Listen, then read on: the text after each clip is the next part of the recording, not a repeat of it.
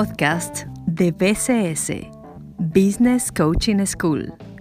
Repensamos la empresa para conectarla con el futuro. Muy buenos días, nos encontramos en este espacio con María Jesús Jiménez. Ella es licenciada en Psicología Clínica y Organizaciones. Además tiene un máster en Organización de Empresas, EOI, y es psicoterapeuta. Es también consultora de empresas y personas particulares, experta en desarrollo personal, formadora del programa PICE de Cámaras de España y consultora de mejora punto de venta de la Cámara de Comercio de Mallorca. Ha colaborado por 25 años con diferentes organismos y entidades, ayudando a personas y organizaciones a sacar el máximo provecho de sus vidas. Bienvenida María Jesús, ¿cómo te encuentras? Muy bien, Andrea, encantada, encantada de hablar contigo y con todos vosotros. Muy contenta.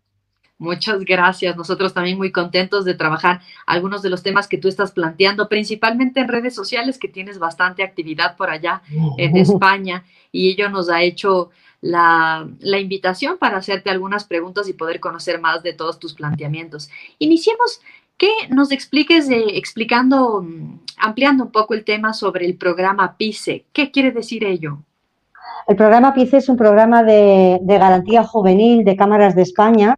Es un programa dirigido a jóvenes de 16 a 29 años ah, que, bueno, que se han salido un poco del itinerario marcado, convencional, por los motivos que sea. Es, un, es un, es un amplio abanico, quiere decir, hay chicos que a lo mejor no han acabado la formación reglada y hay otros que sí tienen un grado universitario, pero que por el motivo que sea se han salido y se les, se les uh, intenta reconducir hacia lo que es el empleo. Entonces, es un programa extenso en el que hay varios ámbitos de formación y yo soy la encargada de dar pues, el primer paso, que es el, el taller de habilidades sociales para el empleo, para la empleabilidad.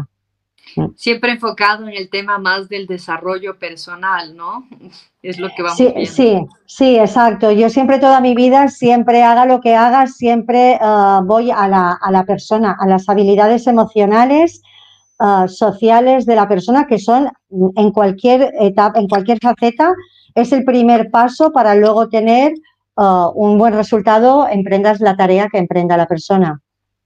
Sí, vamos ahora con un uno de los tweets que tú has publicado y que nos llamó mucho la atención y dice, haber llegado como especie a presumir de no tener tiempo, decir orgulloso que vas muy liado y creer que eso es vida exitosa, la vida es tiempo y no tener tiempo es el mayor de los fracasos.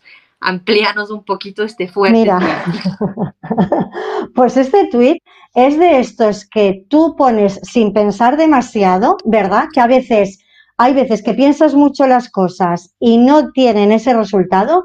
Y este tuit, directamente, yo había aparcado el coche a las nueve menos cuarto de la mañana, me sobraba tiempo y se me cruzó una publicación antes de yo salir del coche que ponía en valor de una persona como que presumía, ¿verdad? Se enorgullecía de que no tenía tiempo, que iba muy liado, que no tenía tiempo, uh, la agenda llena, ¿no? Lo que yo también llamo un poco el síndrome de la agenda llena, que es no tener hueco.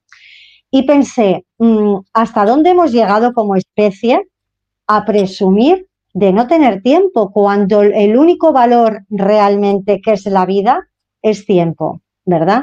Y todos nos quejamos de no tener tiempo, pero claro, una cosa es quejarte y la otra es presumir de no tener tiempo. Ahora tú, eh, en este mundo creo que se volvió como costumbre, ¿no? Esto de decir siempre, es que no tengo mm. tiempo, esto mm. no puedo hacer porque no tengo tiempo. Mm. ¿Por qué seguimos presumiendo este estar ocupados permanentemente como si eso fuera un sinónimo de ser realmente productivos?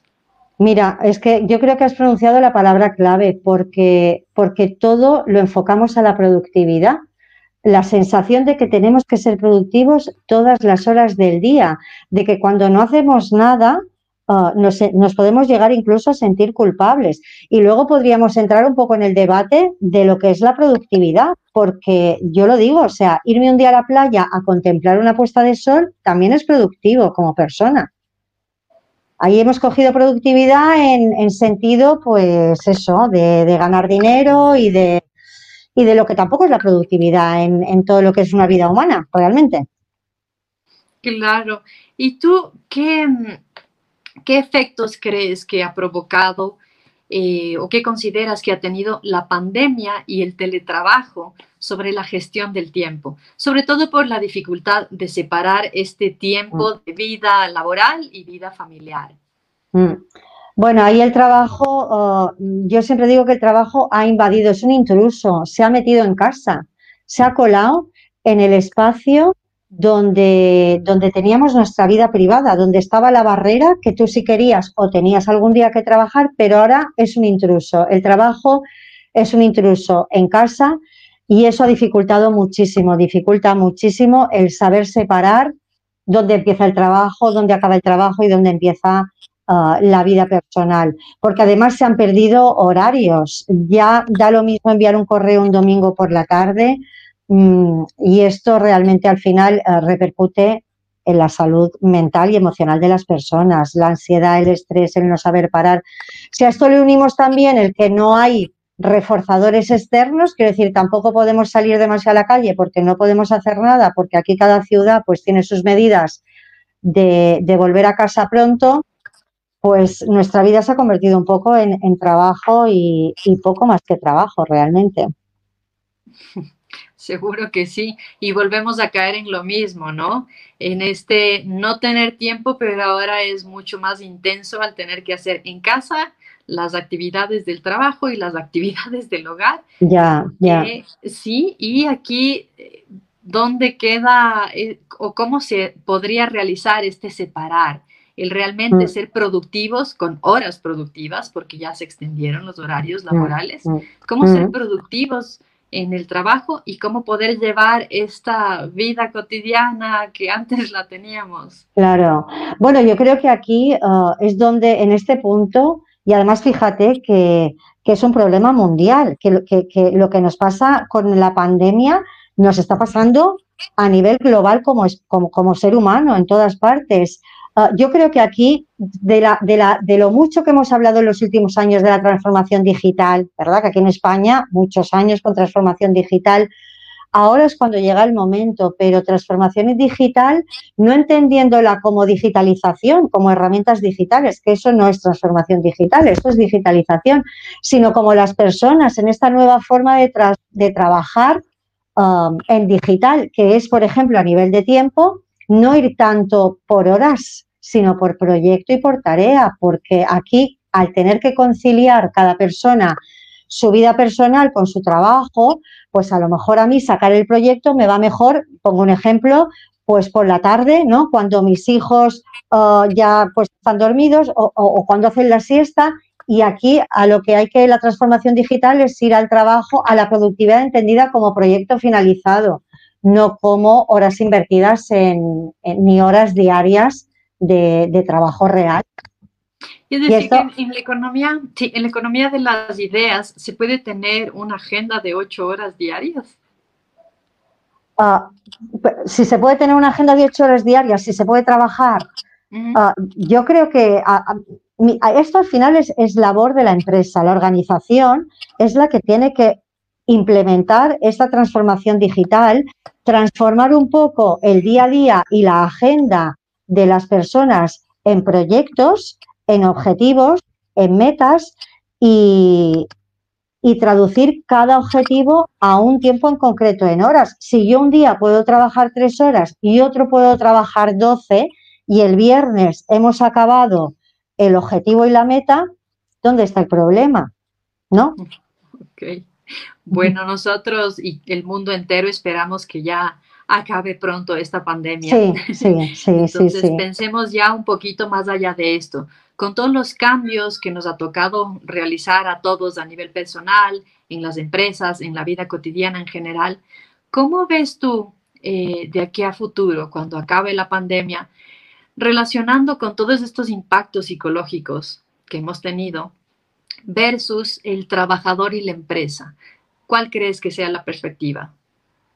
Bueno, yo creo que aquí algo que hemos aprendido de, un plumazo, quiero decir rápido, es que, todo puede cambiar de un momento para otro. Todo eso que hablábamos de la preparación al cambio y la capacidad de adaptación, esto ha sido una lección que en dos minutos nos ha colocado. Yo creo que las personas nos agarraremos un poco más a lo que tenemos. Uh, porque no sabemos cuándo lo vamos a volver a perder. Y, a fin de cuentas, yo siempre digo, yo afortunadamente tengo salud, quiero decir, no he vivido de cerca uh, en nadie cercano pues la enfermedad, tengo trabajo, pero hay personas que lo han pasado muy mal y nadie se libra de seguir pasándolo, pero hay personas que lo han pasado muy mal.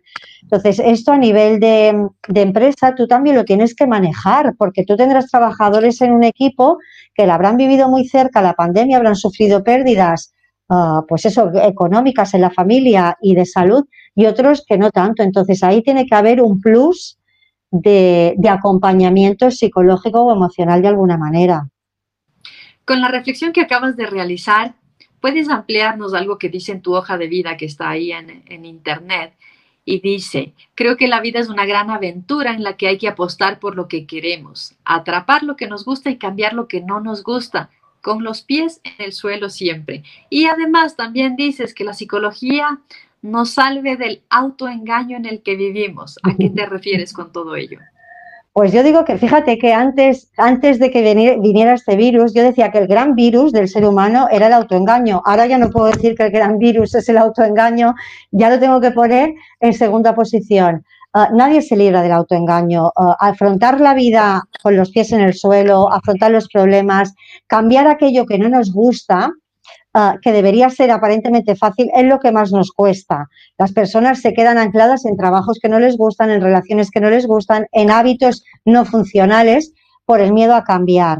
Ah, es más fácil justificar el no cambio que, mm, como decimos en España, coger el toro por los cuernos enfrentar la conducta y ver aquello que tengo que hacer.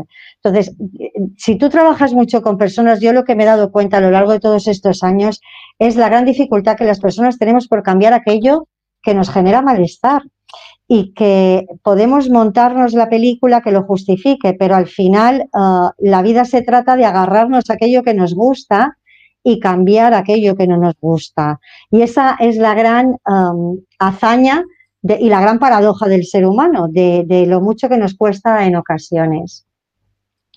En esta ocasión nos encontramos con María Jesús Jiménez. Ella es licenciada en Psicología Clínica y Organizaciones y tiene un máster en Organización de Empresas. Es psicoterapeuta, ha trabajado con muchas empresas y personas para ayudar principalmente en su vida, a cambiar vidas. Ese es su trabajo.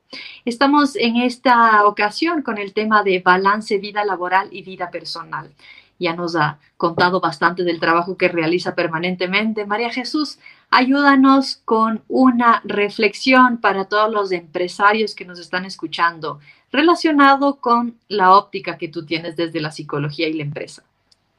Pues mira, yo uh, lo, que, lo que creo que es lo que es fundamental es que las personas que dirigen equipos se, preocupen o, atiendan o pierdan un poquito de tiempo, que al final no es tiempo, en, conocer cómo es cada una de esas personas. Y eso yo lo veo mucho en el tema de la motivación. Hay muchas personas que te contratan para que motives a sus equipos y no saben lo que motiva a cada uno de ellos.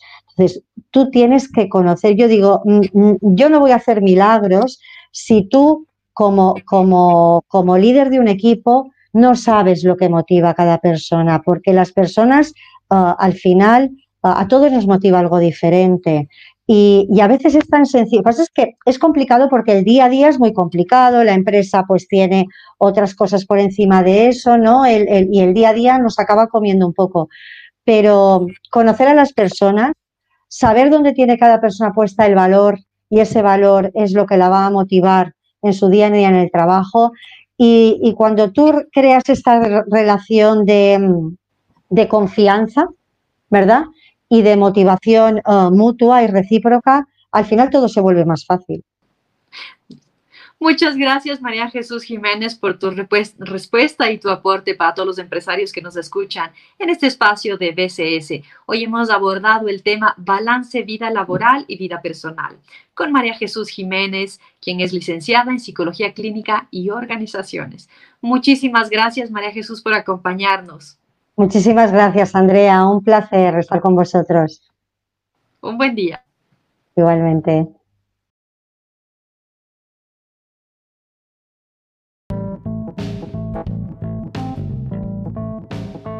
Podcast de BCS, Business Coaching School. Repensamos la empresa para conectarla con el futuro.